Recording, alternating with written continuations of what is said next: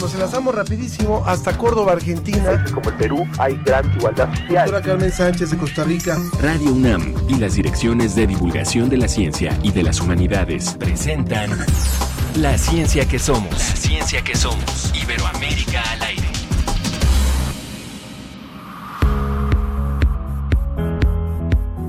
Mi nombre es Miguel Ángel Coletti, este, vengo de Perú. Tenía la información por algunos compañeros de red de, de, editores que era un evento muy importante. He visto el programa y hay algunas actividades que sí me interesan, sobre todo las que están relacionadas con la universidad, ¿no? En la expectativa de participar, ¿no?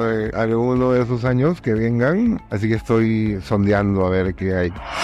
Nos platicaron mucho sobre el libro, Pautas para la Regulación Hídrica. Es sobre qué está pasando con el agua en México y sobre cómo es que se está acabando. Hicieron una conferencia aquí en un salón y de verdad espero que llegue a muchas personas. Mi nombre es Demian. Hay varios temas que me gusta como el policial. Vine en especial por eso y entonces ya compré unos libros y vine igual por parte de una profesora y entonces nos invitó y ya nos trajo como de excursión, por así decirlo porque hay libros que luego no puedo encontrar tan fácilmente. Todavía estoy buscando a ver cuál me interesa más. Y que había muchas cosas interesantes de los programas, entonces tal vez me queda una obra. Bueno, yo vine con mis alumnos del CCH Naucalpan eh, porque me interesan mucho libros de filosofía y algunos libros de historia y de pedagogía. Siempre los libros que hay aquí son muy, muy críticos, muy interesantes para estudiarlos, ¿no? Porque vienen de diferentes universidades y creo que es importante saber qué trabajan las diferentes universidades. Yo compré libros de, de arte, libros de tecnología y también compré otros en la Universidad Veracruzana de literatura mexicana. Uno es El Monedero de Nicolás Pizarro y otro es una revista mexicana que se llama Horizonte. Es una revista comunista, entonces me, interesa saber qué, qué se habla allí.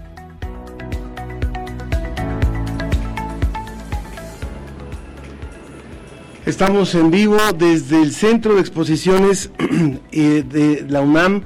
Realmente estamos muy contentos. Si usted conociera este lugar, no sé si todo el mundo lo conoce, y si no, creo que hay una gran oportunidad hoy para acercarse. Esta es hacia Avenida del Imán, del Imán más o menos, muy cerca del de, eh, Instituto Nacional de Pediatría, en esta zona de, del sur de la ciudad. Y hoy estamos aquí justamente porque se está presentando la quinta feria del libro internacional del libro de los universitarios y las universitarias, Filuni, y por eso estamos realmente contentos, porque es una gran oportunidad para acercarnos a los libros, para acercarnos a diferentes editoriales ya lo escuchábamos ahora en este sondeo, hay una participación internacional, está invitada la Universidad de, Texas, particularmente en Austin, so, la Universidad de Texas tiene varias sedes y en este caso la Universidad de Austin y por supuesto que hay está el equipo de Radio UNAM aquí presente para poder hacer estas transmisiones y hoy quisimos sumarnos en la ciencia que somos. Y vamos a hablar de libros, vamos a hablar de investigación, vamos a hablar de literatura, vamos a hablar de lo que se ofrece en esta quinta edición de la Feria Internacional del Libro de las Universitarias y los Universitarios. Nos tocó estar en la primera, yo lo recuerdo, y bueno, era una feria pequeña, era una feria que iba empezando, se trataba de posicionar esta feria como, como un espacio para poder promover la publicación, la gran cantidad de, de, libros que se editan en la universidad. Y esto ha ido creciendo y ha ido creciendo y ha ido creciendo. Y la verdad es que es una de las ferias más importantes, la más importante para la UNAM, además de la feria de minería. Pero sí, es una gran oportunidad, los invitamos a que vengan. Todavía hasta este domingo estará la feria universitaria libro. Y también les queremos decir que se acerca ya el aniversario de la ciencia que somos. Entramos a septiembre y ustedes recordarán posiblemente que por ahí de un 27, si mal no recuerdo, de septiembre, hace seis años, iniciamos con este programa, por supuesto muy agradecidos con Radio UNAM y con todas las radiodifusoras que retransmiten esta señal y que hacen con nosotros este espacio. ¿Qué le tenemos preparado para hoy?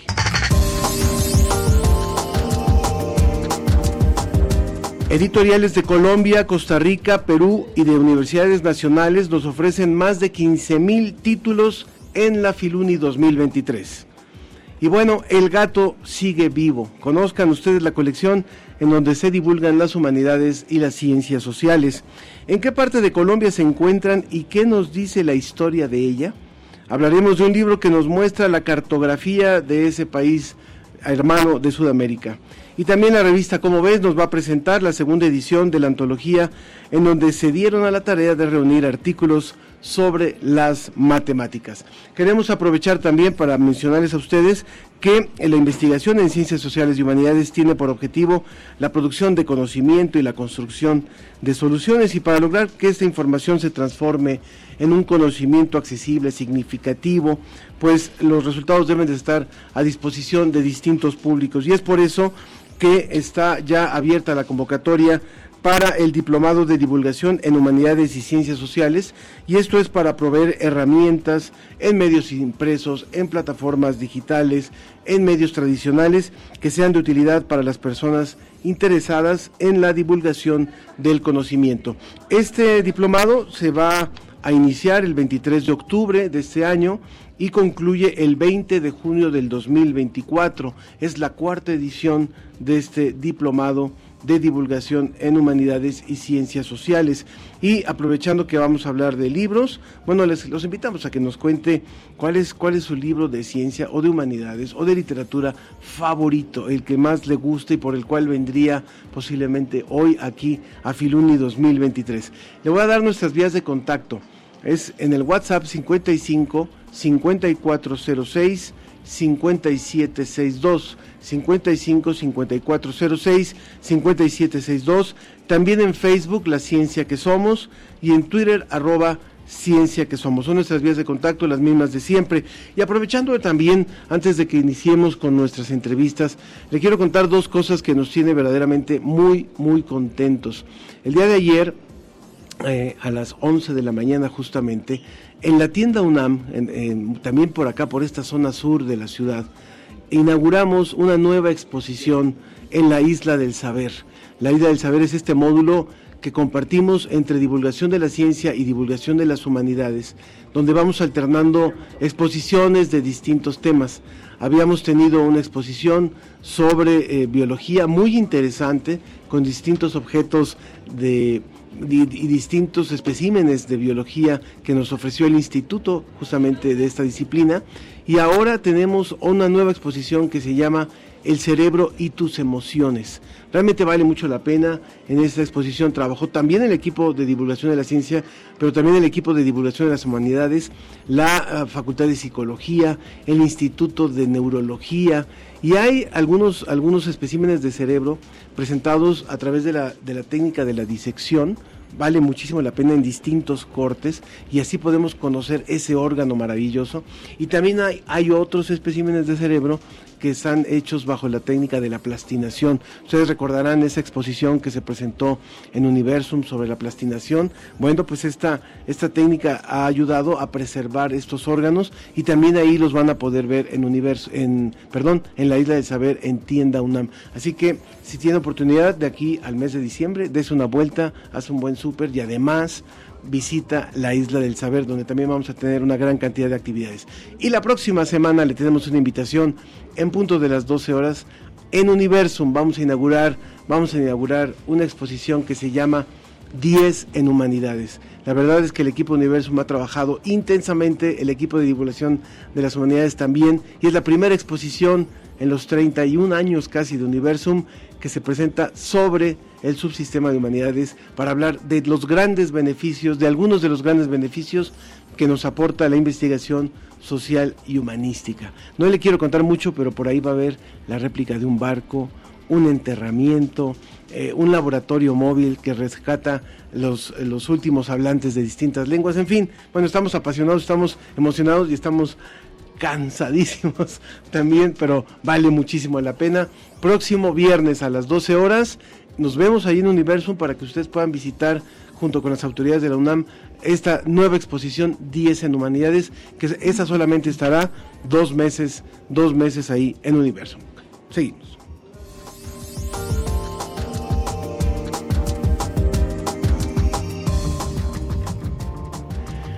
Pues ya estamos por aquí, ya está Guillermo Chávez con nosotros, él es subdirector de revistas académicas y publicaciones digitales en la Dirección General de Publicaciones y Fomento Editorial. Y bueno, pues, para hablar un poco de esta feria y de toda la colaboración que hay en, distintas, eh, desde distintas latitudes para tener una oferta hoy impresionante. Cuéntanos, por favor, Guillermo, qué, qué tenemos en esta feria distinto a lo que, a lo que tuvimos ya en años anteriores. Sí, Ángel, pues muchas gracias. eh, gracias a, también a todo, el- buenos días a todo el auditorio. Eh, les platico un poquito en este espacio de lo que es la Filuni 2023, la quinta edición de la fiesta del libro de las universitarias y los universitarios que organizamos aquí en la UNAM. Y le llamamos de las universitarias y los universitarios justamente respondiendo desde luego desde hace un poco de tiempo a la equidad de género, ¿no? Se llamaba originalmente la, la Feria Internacional del Libro de los, de los Universitarios, pero justo nuestra directora general, la maestra Socorro Venegas, ¿no? quien ha sido la promotora de esta feria desde hace, eh, desde el 2019, pues hizo este intento de eh, equidad de género y creo que se ha logrado muy bien. Porque hemos tenido una gran afluencia ¿no? en estos cuatro días que llevamos de feria. Hoy estamos iniciando el cuarto día de la feria y hemos tenido una gran afluencia de chicos y chicas, ¿no? Comparado con los primeros años, es somos una feria joven. ¿no? Hoy lo menciona, ahorita lo mencionábamos, eh, la primera hace unos seis años más o Fue en menos. el 17 la En primera, 17. fíjate que, que inició con, con el maestro Joaquín Díaz Canedo, ¿no? Hicimos dos ediciones con el maestro Joaquín Díaz Canedo, eh, pues la, la afluencia fue poca, pero desde luego que fue la base para que esta feria ahora tengamos todos los pasillos llenos de jóvenes, de estudiantes, de investigadores, de profesores que han venido ya eh, de forma, más bien, ya calen- calendarizan ¿no? Su- sus días para venir a esta feria. Eh, hemos tenido tres días, ah, vamos, yo, yo estoy ya mucho más relajado porque tuvimos tres días de la actividad de profesionales, ¿no? Del programa académico para profesionales, donde tuvimos 10 actividades. Eh, me refiero a 10 actividades junto con, me- a- refiriéndome a coloquios, seminarios, este, Conferencias. conferencias, eh, mesas redondas, Tuvimos un seminario permanente, un seminario permanente de editores, tuvimos el coloquio internacional de edición universitaria, tuvimos el eh, seminario de derechos de autor, la quinta jornada internacional de bibliotecarios, el encuentro internacional de libreros, donde tuvimos la asistencia de más de 700 personas ahí eh, reunidas hablando en torno al libro, a la cadena de distribución, de edición del libro, y nos da mucho gusto eso. Cuéntanos un poco qué se encuentra el visitante en esta ocasión, el joven que viene de una escuela, que viene de una, de una universidad. ¿Se encuentran únicamente libros académicos, libros especializados o cuál es la oferta que hoy tiene Filuni para ellos? Ese es el espíritu, justo lo que acabas de mencionar, Ángel, es el espíritu de Filuni. Promover y distribuir el libro universitario, ¿no? El libro académico, el libro de investigación, el libro científico, el libro especializado. Ese es el espíritu de Filuni y por eso es que la convocatoria sale y invitamos a todas las universidades de México y de Iberoamérica para que participen en esta feria. Nos da mucho gusto que tengamos en esta, en esta edición presencia de varias universidades de México, pero también presencia de varios países, ¿no? Incluyendo España, incluyendo Brasil, incluyendo Chile, Colombia, desde luego, que es un aliado, somos muy, muy, muy cercanos, ¿no? Estamos rodeados de Colombia y eso nos, no- nos da mucho gusto porque también nosotros cuando nos invitan, allá estamos presentes. ¿Cuáles son las actividades que siguen para los próximos tres días, todavía eh, viernes, sábado y domingo antes de cerrar? Sí, bueno, eh, hay muchas presentaciones, muchas charlas, eh, mucha actividad. Vénganse aquí. eh, yo en particular voy a, desde luego que desde mi posición de la, de la UNAM, pues los invito a que visiten el stand de Libros UNAM, ¿no? Donde tenemos una amplia oferta, pero también visiten el stand de la Universidad Invitada. Dije de Iberoamérica, pero en este año en particular tenemos la Universidad de Austin, en- de Texas, en Austin, ¿no? Que nos trae, pues bueno, todo ese catálogo editorial que ellos producen y que tienen relacionado justamente con el estudio latinoamericano, iberoamericano, ¿no? Es muy vasto. Y desde luego, bueno, yo también voy a hacer mi anuncio de mi, de mi stand, donde dijiste mi, mi, mi nombramiento, mi puesto de Revista Sunam. Ahí les vamos a estar dando obsequios, vamos a tener también algunas charlas, pero desde luego el domingo los invitamos a que asistan a la conferencia de Yoconda Belli, ¿no? Esta es a las 5 de la tarde. Eh, prácticamente vamos a, a, a, cerrar con, a cerrar con, la, con esta gran, gran, gran escritora, ¿no? Y este, pues aquí los esperamos. Muy bien, pues está abierta la invitación para que visiten Filuni.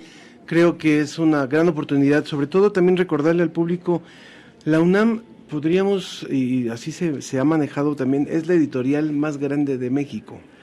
Sí. Se produce eh, una cantidad de libros.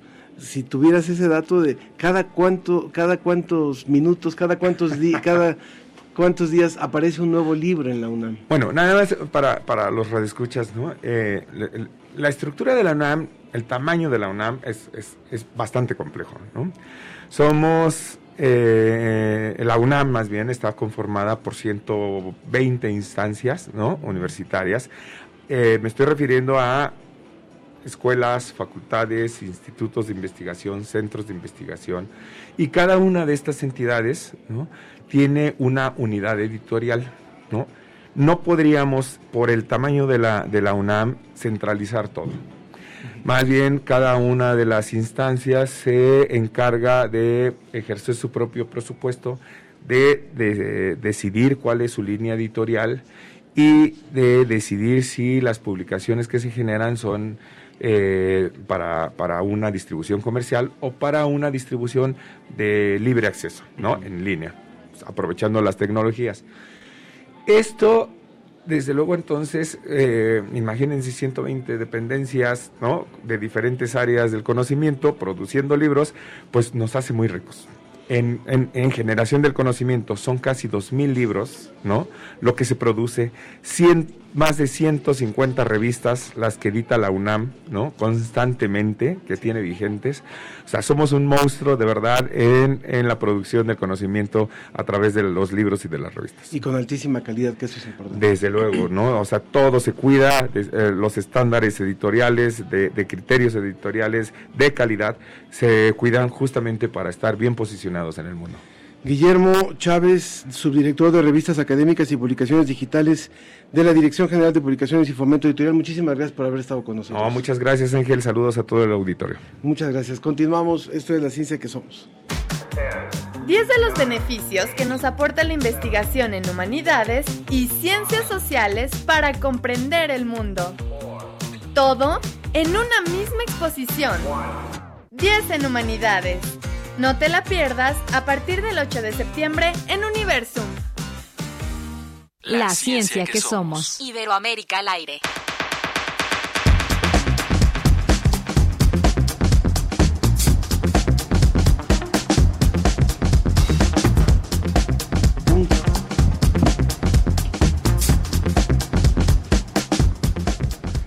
Nos pregunta, bueno, nos dice, soy Lorenzo Sánchez para decirles que tengo varios años que sigo Radiosfera y que le gusta mucho y que hace unas semanas descubrió la ciencia que somos y le gusta el programa.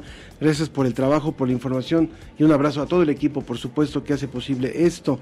También nos dice eh, Alicia, eh, ¿podrían indicarme hasta cuándo y en qué horario estará la exposición El cerebro y las emociones en la isla del saber? Bueno, es en los horarios de tienda UNAM que pueden visitarla de 9 a la mañana a 8 de la noche allá en el muy cerca del metro Universidad.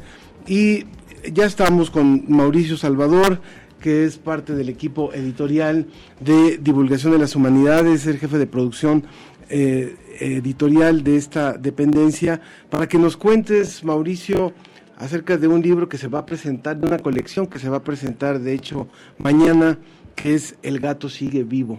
Cuéntanos, por favor de esta colección El gato sigue vivo. Sí, gracias. Bueno, gracias por la invitación, Ángel. Eh, en efecto, mañana a las 5 de la tarde aquí en la Filuni se presenta una colección que no tiene mucho tiempo, tiene poco más de un año de haber nacido en la Dirección de Divulgación de las Humanidades, que se llama El gato sigue vivo. Y mañana se presentan eh, estos dos tomos que traigo aquí, Eh, un granito de ciudadanía puede salvarnos, de Juan Humberto Urquiza, y Animales no humanos, eh, de Elizabeth Telles Ballesteros, que son académicos de la universidad.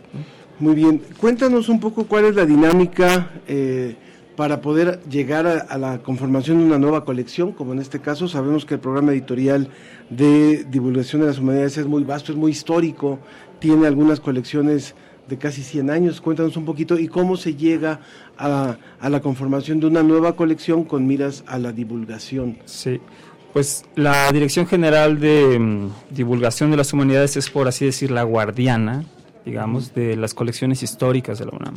Son las colecciones más viejas que tiene la UNAM, de clásicos, de ediciones bilingües, eh, grecolatinas, de libros de historia, la biblioteca del estudiante universitario, que es de las más longevas. Entonces, la dirección es la guardiana de esas colecciones, la encargada de hacer que vivan. Todos los que leyeron por ahí en la escuela La visión de los, La vencidos, visión de los vencidos, es, como en- el- es parte de esta colección. de la biblioteca del estudiante universitario, en efecto. Eh, y bueno, ahí todos han leído, no sé si todos, pero bueno, muchos tienen por lo menos a Homero, a Platón, a Aristóteles, ¿no? En estas colecciones. Pero um, la dirección, eh, ahora que dio, digamos, un giro, no, no la, el programa editorial más bien, tenía también que tener un ojo en la divulgación. Entonces, eh, se creó esta colección que se llama El gato sigue vivo, que es un nombre curioso cuando la gente lo escucha, pero no tardan, digamos, en darse cuenta que a qué se refiere, por qué sigue vivo el gato, ¿no? Y esto es porque, en efecto, la curiosidad no mata, ¿no? La curiosidad No hace daño. No hace daño. Bueno, a veces sí, a veces, a lo mejor puede, sí. Pero en los temas en los que queremos profundizar no hace daño. Eh, al contrario, yo creo que la curiosidad pues abre puertas, eh, hace, provoca cuestionamientos, provoca indagaciones, provoca que uno ponga en duda lo que uno cree saber, ¿no? Y también pues hace que uno tenga más preguntas sobre aquello, sobre lo que quiere saber, ¿no? En el caso de estos dos libros, eh, Animales no humanos, bueno, hay un problema que habría que eh, decir rapidísimo, que es, esta colección quiere tratar temas eh, de relevancia, que tienen que ver con el medio ambiente, con, eh, digamos, eh, cuestiones de género, con cuestiones de animales, con muchos de los grandes temas que hoy tenemos, migración, etcétera. Y son temas que per se es, es difícil, digamos, eh, desde el ámbito académico, tratar de bajarlos hacia una población lectora diferente, digamos, adolescentes en este caso. Ese es creo que el primer reto y ese, digamos, es el objetivo de esta colección, hacer estos temas eh, más legibles para otra, para jóvenes, digamos, sobre todo, eh, porque no son temas sencillos. No entonces, esa es la, la principal, eh, es abrir esa curiosidad. No es darles esto es lo que es eh, sobre este tema, o sea, esto es lo que tienes que saber. Sí. No, es abrir una puerta hacia temas que son realmente muy complejos que un solo libro no soluciona ni, much- ni muchísimos más, ¿no? ¿Cuál es la dinámica en la que se escribe este, cada uno de estos libros? Estos libros eh, se han escrito eh, en entrevistas con los autores, con una serie de mm, estudiantes, eh, con, digamos, un público diverso que hace preguntas sobre el, el- est- el tema en específico. Y así es como se han armado los libros, ¿no? El libro de Elizabeth Telles, que es Animales no humanos, eh, pues eh, fue un libro que de hecho provocó muchísimas preguntas porque pues todos tienen una mascota, todos han convivido con animales y estamos en una época en que mm, el trato hacia los animales eh, eh, está mm, somos más conscientes de él, ¿no? Entonces la gente tiene muchas dudas, tiene muchas dudas sobre legislación, sobre a dónde acudir, sobre cuándo, sobre si acaricio mucho a mi gato es maltrato o no, este, cómo, cómo hay que cuidar este, eh, a los animales y qué actitud ética sobre todo hay que tener ¿no? respecto a ellos. Vamos a mostrar un poquito en pantalla también para quienes nos van a... No, no nos- no estamos transmitiendo ahora por Facebook, contestando a la pregunta que nos hace Mario Mora, pero se va a subir, por supuesto, a, a- se va a subir a la plataforma de Facebook. Y también nos pregunta si hay alguna algún lugar para comprar en línea los libros de la UNAM. Los libros de la UNAM, bueno, está Libros UNAM. Eh, nosotros en específico estos libros se encuentran en eh, la Casa de las Humanidades, que está en Coyoacán, que es la verdad mucha gente conocida y si buscan en Google sale inmediatamente. Eh, pero también hay otras plataformas, eh, libros en línea, UNAM, este, Plaza Prometeo, que también este, se puede comprar. Eh, y en general el sótano distribuye muchos libros de la UNAM. Pero creo que lo mejor es ir a librerías de la UNAM donde se puede ver más concentración de títulos. Y también tienda UNAM tiene una parte de tienda en línea que puede que está donde hay colecciones distintas de distintos institutos, centros que ya han ido han ido subiendo. vale la pena decir y esto lo podemos hacer para el público. Estamos conversando con Mauricio Salvador, eh, jefe de producción del programa editorial de divulgación de las humanidades.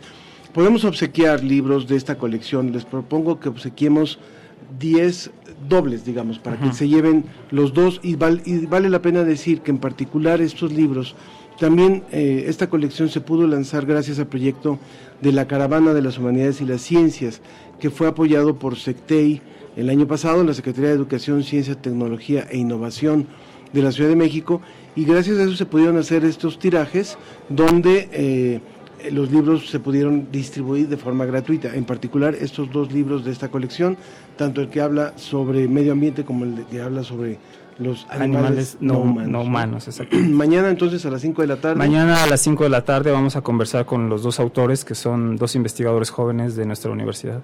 Muy bien, los invitamos a que puedan estar por aquí y ya que estamos también con los anuncios, bueno, hoy también se presenta a las 12 horas aquí en uno de los salones también del Centro de Convenciones el Diccionario de las Emociones, que es otra de las publicaciones que se han hecho en la Dirección de Divulgación. El Diccionario de las Emociones se hizo junto con la Facultad de Psicología de nuestra UNAM y gracias a la Dirección de Comunicación Social que también hizo la impresión de este diccionario. ¿Algo más que quieras agregar? La invitación para el público. No, eh, que mañana vayan porque va a estar muy interesante. Estos dos autores no se pusieron nunca de acuerdo y sin embargo confluyen de una manera increíble en sus temas, sobre todo en lo que ellos llaman, para terminar, el cuidado de loicos de la casa. Eh, en el caso de uno es la, el cuidado de la casa, de nuestro hogar, y, en el, y también de nuestro hogar como el planeta entero, ¿no? Entonces está muy interesante. Retomo, retomo algo de lo que contaba Mauricio. Estos libros no es un ensayo, o sea, no es que un autor, un investigador dijo, le pedimos, escribe sobre este tema. No, en este caso se reunió a un grupo de jóvenes, se sentó al investigador y se le puso una cámara y se, le entrevistó de forma colectiva y el producto de esa entrevista, de esas preguntas, de esas respuestas es lo que está plasmado en este texto. Entonces ya, ya viene por ahí un tercer, un tercer libro de esta colección y es un, realmente un, un tratamiento interesante. Y muy accesibles y se lo leen en un ratito. Muy bien, pues el gato sigue vivo qué bueno que siga vivo. Gracias, Mauricio Salvador. Esta es parte de lo, de lo que hoy eh, se presenta aquí o de lo que se está presentando aquí en Filuni en esta edición número 5 de la Feria de los Universitarios y las Universitarias. Gracias. Gracias. Continuamos. Memes, ideas que se contagian. Conoce la historia y la psicología de estos fenómenos virales. Científicos investigan el extraño caso de la bacteria imitadora la cumbre climática de Egipto en 2022. Echa un ojo a las soluciones que podemos implementar. Todo esto y mucho más en la revista Cómo ves de septiembre. Visita la página www.comoves.unam.mx y suscríbete. La ciencia que somos. Iberoamérica al aire.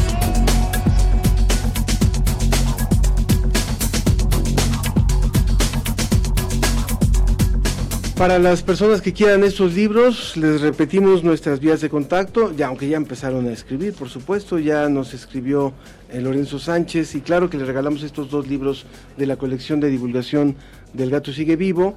Eh, son eh, le doy, le doy las vías de contacto. Lo pueden, se pueden comunicar a través del WhatsApp al 55 54 06 57 62 55 54 06 5762 y también a través de las redes sociales, en Facebook, La Ciencia que Somos, en Twitter, arroba, bueno, ya no es Twitter, ya es X, La eh, Ciencia que Somos. Y también eh, vale la pena decir que en estos momentos, mientras estamos aquí en esta transmisión, se está llevando a cabo una ceremonia de donación de libros, eh, finalmente de entrega de libros a los estudiantes del sistema de preparatoria de la UNAM, del bachillerato de la UNAM, donde distintas editoriales, distintas que conforman a la universidad, hacen una, una donación y este, a los alumnos de nuevo ingreso se les da un pequeño paquete con estos libros. Y en este momento justamente el rector y las autoridades de la universidad están participando en esta entrega de libros para los chicos de nuevo, de nuevo ingreso.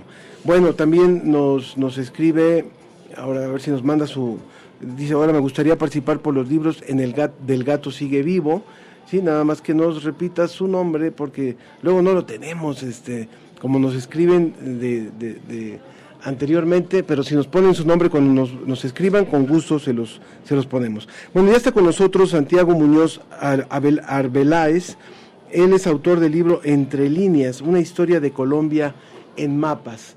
Bienvenido, gracias por estar aquí con nosotros y eh, para que nos cuentes un poquito sobre, sobre este libro que presenta la Universidad de Texas en Austin.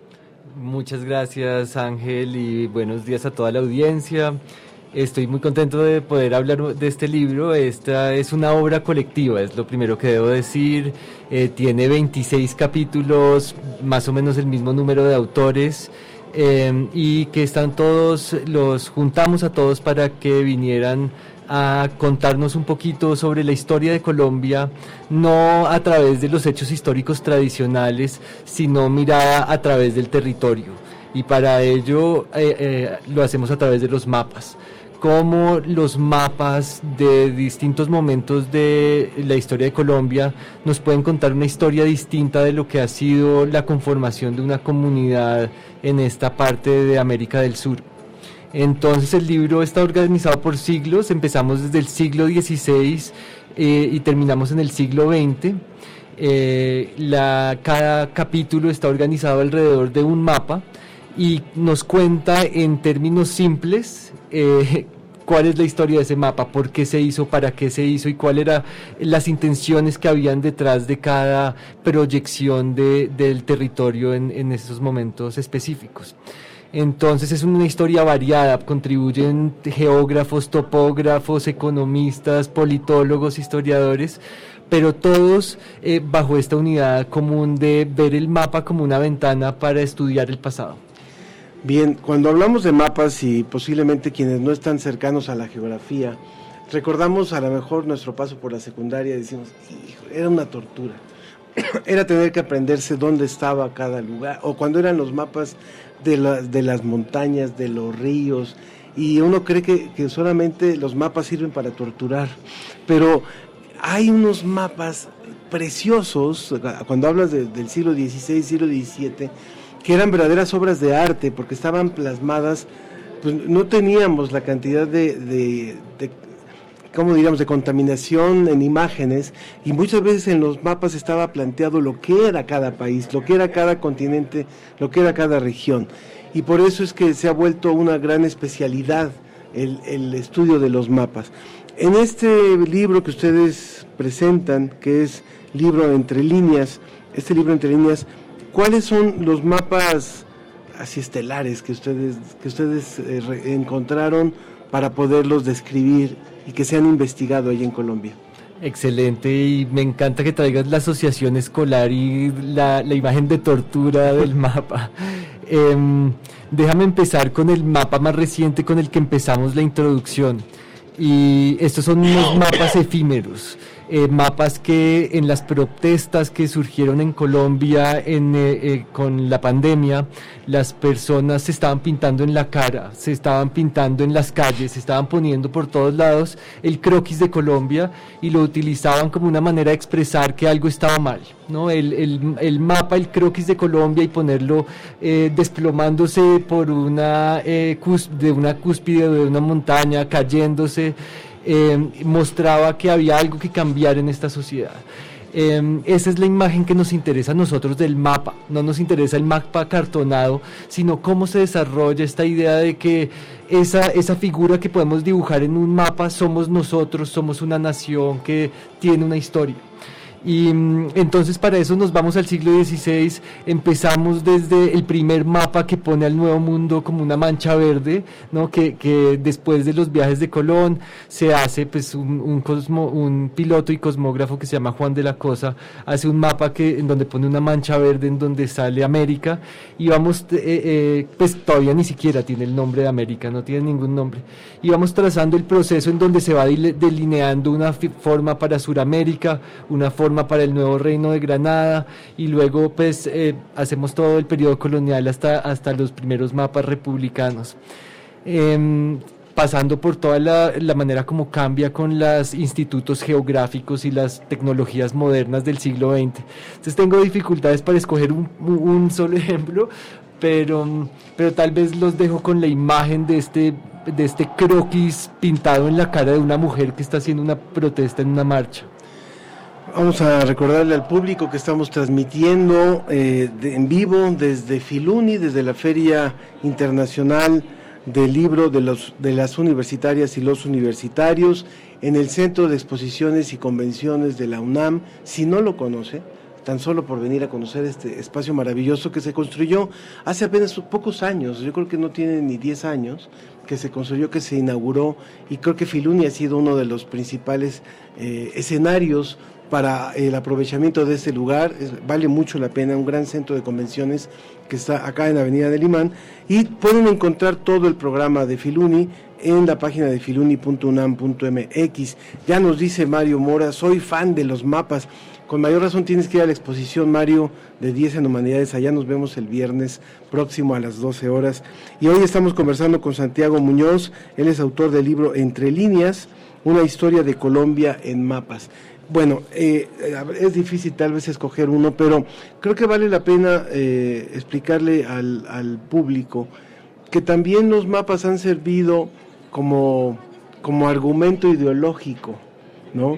Cuando, así como la historia depende de quién la cuenta, yo diría los mapas, eh, los mapas dependen de quién los, quién los dibuja, porque a veces la perspectiva con la que se se refleja un continente, un país, a lo mejor de, en un tamaño irreal al que realmente tiene, representa muchas veces esta, esta sensación de poderío, ¿no?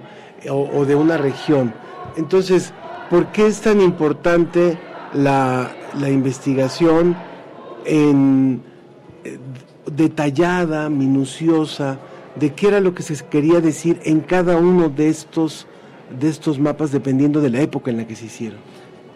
Exactamente, Ángel. Un mapa es una decisión política, es una proyección ideológica, la manera como se delinea el territorio tiene que ver con la manera como lo clasificas, que, eh, cómo jerarquizas la información que vas a presentar, eh, cuando decides que lo vas a, eh, vas a hacer un mapa político y le vas a dar relevancia a las naciones, por ejemplo, decides cuáles son naciones válidas que merecen aparecer en el mapa, em, estás realmente eh, asignándole valor al territorio al otorgárselo a unos eh, o al visibilizar a unos actores en específico.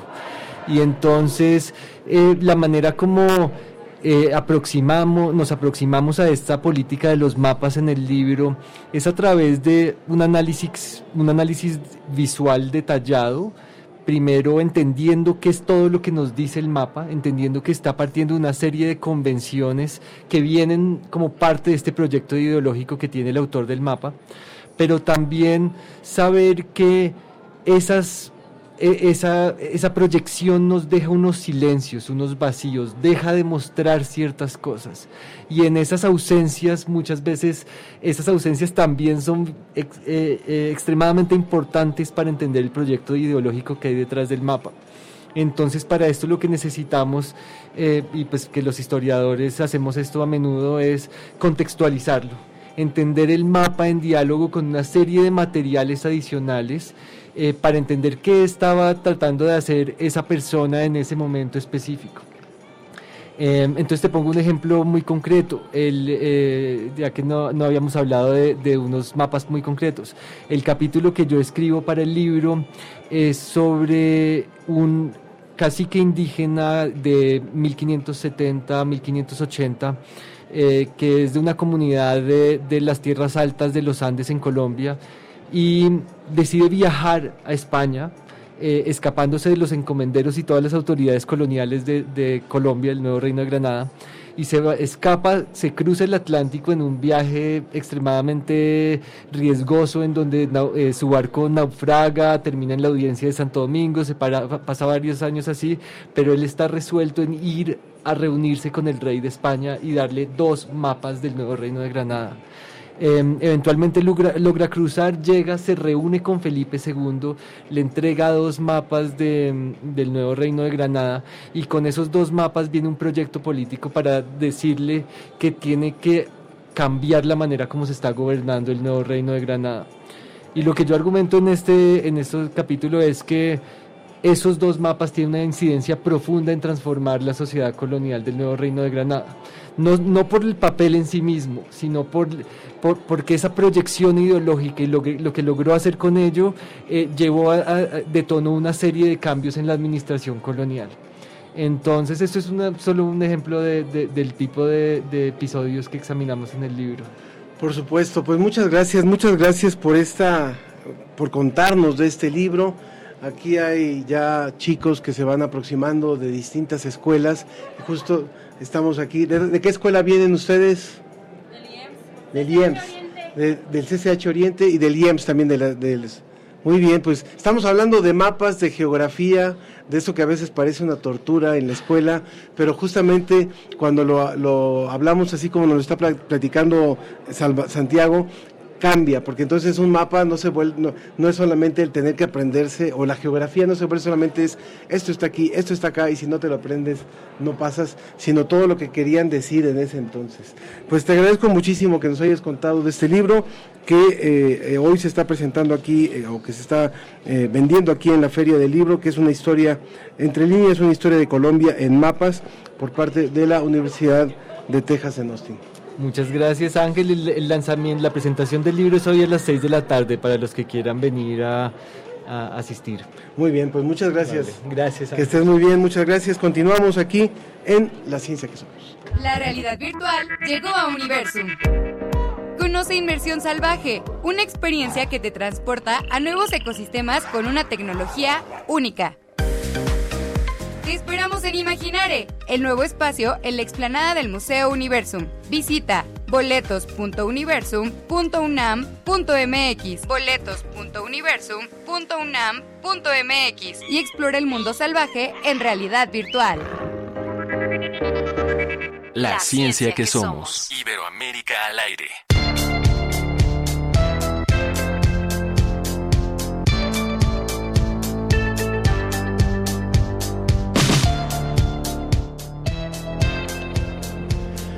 La verdad es que me gusta mucho esta diversidad que hemos tenido entre, el programa de la semana pasada que hablamos de jeroglíficos y hoy hablando de mapas y hablando de matemáticas y hablando de libros.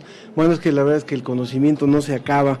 Y quiero agradecerle también a quienes se han comunicado hoy con nosotros, Juan Carlos Gómez.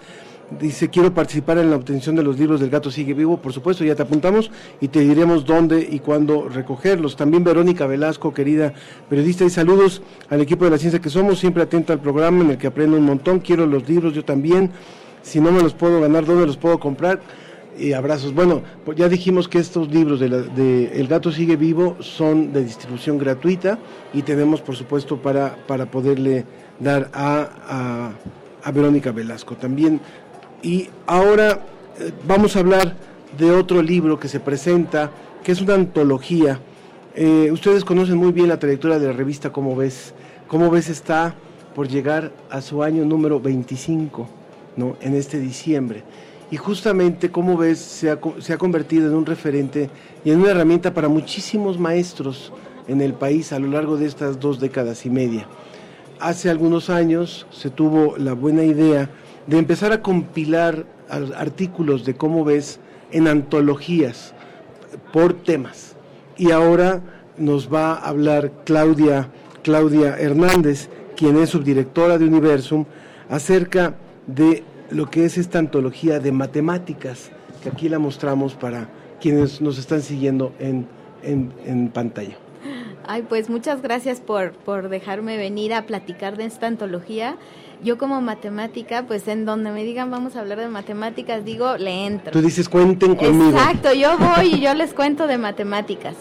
Y la verdad es que tuve la fortuna de compilar esta, esta antología y de hecho, ¿sabes qué? Peleé por ella, porque decíamos en aquel entonces en la revista como es, es que a lo mejor no hay suficientes artículos.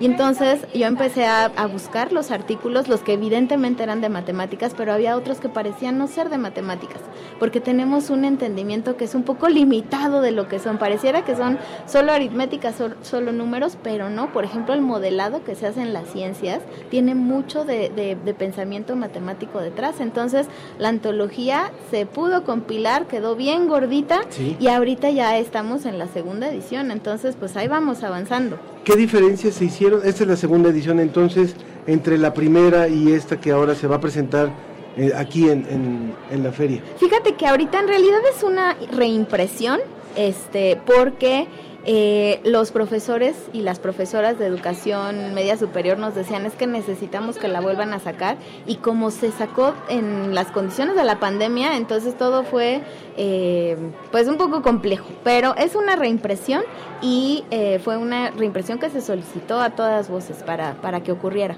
¿Cuál es la utilidad que tiene esta, el reunir en, en, aquí estamos hablando de casi 200 páginas, de más de 200 páginas, estos artículos que a lo largo de varios años se fueron publicando en la revista? ¿Sabes qué? Te dan un panorama, no completo, porque sería muy complejo tener un panorama completo de las matemáticas, pero te da un panorama muy integral. Cuando te decía, entendemos siempre las matemáticas como números, como aritméticas, y cuando te metes a ver la sección, por ejemplo, de las vidas de las personas que hacían matemáticas, entonces como que le da un tinte humano, humanístico, ¿no? También. Entonces la idea es que en un solo tomo puedas ver la diversidad de eh, espacios en donde las matemáticas hayan impactado y para qué han servido, digamos, o para qué han sido útiles en, en, este, en esta historia de la humanidad. Claudia, Claudia Hernández, que es subdirectora de Universum, tú tienes muchos años trabajando en divulgación de la ciencia y seguramente te han hecho esta pregunta muchas veces, que resulta, ¿por qué se nos complican tanto las matemáticas? ¿Por qué pareciera que, que le tomamos una versión y hay algunos chicos que cuando llegan a la preparatoria dicen, llego al, área que tengo que escoger y todo lo que tenga que ver menos con matemáticas. ¿Y cuál ha sido la labor de, de los divulgadores para decir, no, o sea, esto no es, no es así, las matemáticas no son únicamente una buena o una mala enseñanza de ellas? ¿Sabes qué? A ver, si tú estás en un lugar y de repente te encuentras a lo lejos un árbol que está bien grande, bien frondoso, pues de principio como que te intimida porque es muy grande y lo estás viendo desde afuera y además está oscuro y capaz que ahí hay arañas o algo y te da miedo. Cuando ya te acercas al árbol, dices, ah, no está tan terrible ni está tan oscuro porque entra la luz entre las hojas y, empiezas a escalar las ramas y dices, ah, mira, ya llegué a la copa del árbol, ya me voy a bajar, en fin, ¿no? Le das la oportunidad al árbol. Lo que ocurre con las matemáticas es eso, las ves desde afuera durante toda la enseñanza básica. Aprendes a entender lo que necesitas responder, a cómo aplicar el algoritmo, pero no realmente te metes al árbol, no, no, no, no utilizas lo que está al interior. Entonces, eh, cuando le das la oportunidad te das cuenta de que es mucho más. Toda la enseñanza básica tiene siempre un dejo de español y de matemáticas. Son las dos materias que no, no faltan, porque el español te permite expresarte, comunicarte. Las matemáticas, aunque no me lo creas, lo que te permiten es estructurar tu forma de pensar, a entender qué va primero, qué va después, cómo se conecta una cosa como otra, con otra. Cuando tú le das esa oportunidad a las matemáticas, porque las matemáticas no tienen todas las respuestas, sí, dos más dos son cuatro, efectivamente, ¿no? Es, es la respuesta única. Pero los matemáticos luego lo que decimos es, no sé cuál es la respuesta, pero eso que me están diciendo como que no me late ¿no? Y entonces las matemáticas te dan como esta herramienta para decir, eso que me estás argumentando me suena raro, no sé por qué, pero me suena raro. Y entonces te ayudan a dudar, te ayudan a querer ver más allá, a querer encontrar lo que está no tan a la vista, lo que está adentro del árbol. Mira, nos dice Raúl Alberto Hernández, aparte de que habla del trato de los animales, porque está hablando un poco de, de los libros del gato sigue vivo, dice, eh, los animales de compañía es un maltrato en el Valle de Chalco, muchos animales en la calle, parasitados, arnosos, en fin. Pero dice, las matemáticas es el lenguaje de la naturaleza. Es una, una manera en que nos podemos comunicar con la naturaleza, pero son independientes de la naturaleza, porque uno no anda por la vida encontrándose al número 3, pero sí, por ejemplo, todos los pulpos tienen ocho brazos, ¿no? Entonces ahí entra la, la, eterna pregunta que no tiene respuesta de si las matemáticas se inventan o se descubren. Digamos que lo que sí hacemos como humanidad es buscar estrategias para explicar lo que tiene que ver con números, con cantidades, con distancias, con formas eh, a través de las matemáticas. Háblanos un poquito, por ejemplo, de los fractales, que eso es un tema bien apasionante. Ay, es que todos los temas son apasionantes y se nos va a acabar el tiempo, pero a ver, ¿qué es lo que pasa? que hablabas de las, de, la, de las formas de naturales. Las formas naturales, sí. Eh, para empezar, los fractales son una, una cosa muy reciente, más o menos de los 70 cuando se empezaron a estudiar. Y fracta viene del latín fractus, que es fragmentado o roto. Y lo que ocurre con los fractales es que son una eh, son básicamente eh, gráficas de ecuaciones, ecuaciones que no tienen sus, eh, no se les meten a, a, la, a, la, a, la, forma de la ecuación, no se meten números de los que conocemos, los enteros, los, los primos, no, se meten números complejos. Entonces, ¿qué es lo que pasa? Se reitera, digamos, el, el, comportamiento conforme vas metiendo los números. Entonces, los fractales tienen la característica de que son a diferentes escalas, tienen la misma estructura. Entonces, por ejemplo, un brócoli es un fractal porque es un tronco que tiene tronquitos, que tienen tronquitos y así, ¿no? Este, las nubes tienen formas fractales, las, las cauces de los ríos son formas, las venas de nuestros cuerpos. Entonces, son eh, estructuras que podemos estudiar desde las matemáticas porque tienen esta, esta forma tan caprichosa aparentemente, porque con matemáticas podemos de alguna manera acotar el caos, ¿no? Entonces eso también nos da una certidumbre de que la vida no es tan, tan ranala y se va, como que de alguna manera le puedes dar una explicación. Para, estamos hablando con Claudia Hernández, quien es subdirectora de Universum y quien es la compiladora, la curadora de esta nueva antología o esta nueva eh, edición de la antología de matemáticas de cómo ves, que se puede adquirir y que y dónde se puede adquirir y cuándo se va a presentar. Se presenta mañana a las 12 del día aquí en la Filuni y se puede adquirir aquí este el día de mañana. Y si no en las oficinas de Universum. Eh, las oficinas de la revista como ves están en el mismo edificio que Universum. En el tercer piso ahí uno puede hacer la solicitud del pago y se lleva su antología a casa. Y no nada más es de matemáticas es la que a mí me encanta y de la que quisiera hablar eternamente pero también tenemos antología de física antología de química antología de salud no la idea de es de biología. La idea es que estas eh, an, estas antologías puedan conformar una biblioteca condensada, digamos, de los temas que se han tratado en la, en la revista y que puedan estar pues de más fácil acceso para, para las, sobre todo para estudiantes jóvenes que necesitan o están buscando información más específica. Claudia, tú eres muy joven, pero si fueras más joven, ¿Volverías a estudiar matemáticas? Volvería a estudiar matemáticas todas las veces. Con los ojos cerrados. Con los ojos cerrados. Ha sido la mejor decisión de mi vida, definitivamente. Pues yo creo que esta es una buena aproximación también a las matemáticas. Son textos de divulgación, que eso es algo muy importante, uh -huh. que se publicaron en Cómo ves a lo largo de varios años y que están reunidos ahora en esta en esta antología. Muchas gracias por haber estado hoy con nosotros. Muchas gracias por invitarme. Muy bien, pues agradecemos a Claudia, a Claudia Hernández, su directora de Universum, y aprovecho ya que estamos hablando de Universum para reiterarles el agradecimiento por todo el apoyo que hemos tenido para esta exposición que inauguramos la próxima semana a las 12 horas en, en la feria, perdón, en Universum 10 en Humanidades para que nos acompañen por ahí. Leo algunos otros de los mensajes de nuestro, de nuestro público. También dice Elizabeth Bisuet dice, eh, Claudia dice felicidades a la joven matemática.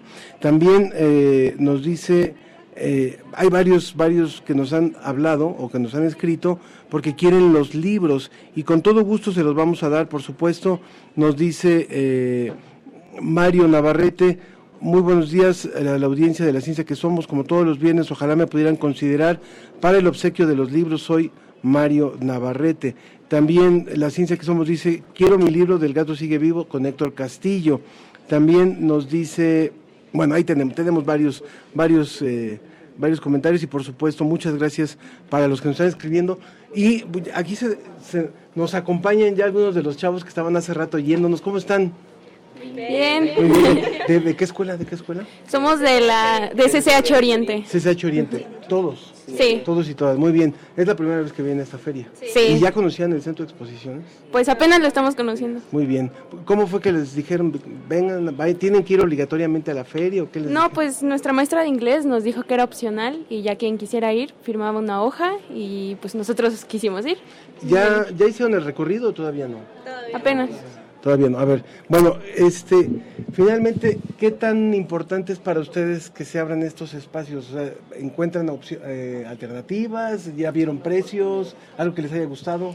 Pues creo que principalmente es muy importante como fomentar el estudio, la lectura y todo eso porque nos ayuda a nosotros como estudiantes y en general a todas las personas. ¿Ya tienen definida la carrera en la que van a estudiar? No, bueno, yo en lo personal no. Y no, pues no. Todavía no. ¿Tú? Pues yo estoy entre música. Me Ajá. gustaría entrar a la facultad de música o a la superior de música. ¿Fue difícil entrar al CSH Oriente? Eh, pues tuvo sus complicaciones ya que pues uno tiene que aplicarse para sacar el puntaje adecuado. Eso, ¿Y a la primera lo pasaste no? Sí, me quedé en mi primera opción. Muy bien. Bueno, pues yo creo que es importante. A ver, una pregunta más también. ¿De todos ustedes tienen familia que hayan estudiado en UNAM? ¿O son la- ¿quién, quién de ustedes es el primero que está en la UNAM? Yo. Dos. Los demás sí. ¿Tú también?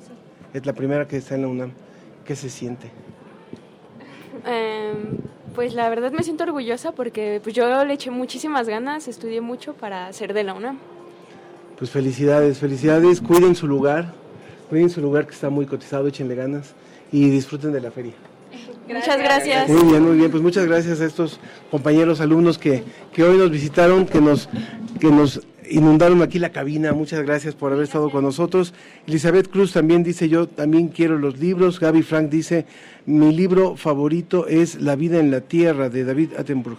Muchas gracias por, por escribirnos, por participar con nosotros y a todo el equipo, por supuesto, de Radio UNAM, de divulgación de la ciencia, de divulgación de las humanidades. Ha sido un placer transmitir. Siempre es bien emocionante hacer los enlaces en vivo y, pasa, pasa de todo y de repente así nos, nos llegan los chavos a platicar. Bueno, pues eh, los invitamos a que vengan a la feria del libro, la Feria Internacional del Libro de las estudiantes, de las universitarias y los universitarios Filuni. Recuerden que acaba hasta el domingo, así que todavía hay actividades, hay presentaciones, consulten la cartelera y la próxima semana nos escuchamos allá desde la cabina de Universum y estaremos casi, casi inaugurando esta exposición que tan, tanto nos emociona. Que tengan un excelente fin de semana, yo soy Ángel Figueroa.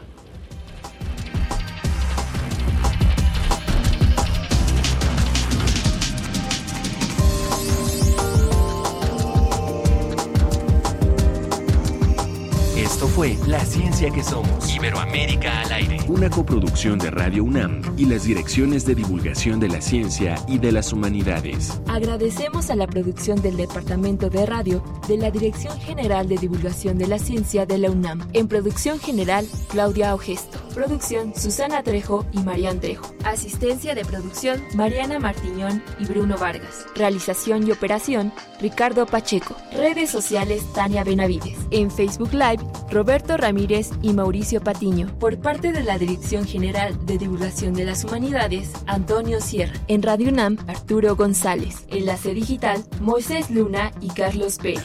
La ciencia que somos. La ciencia que somos. Los esperamos el próximo viernes.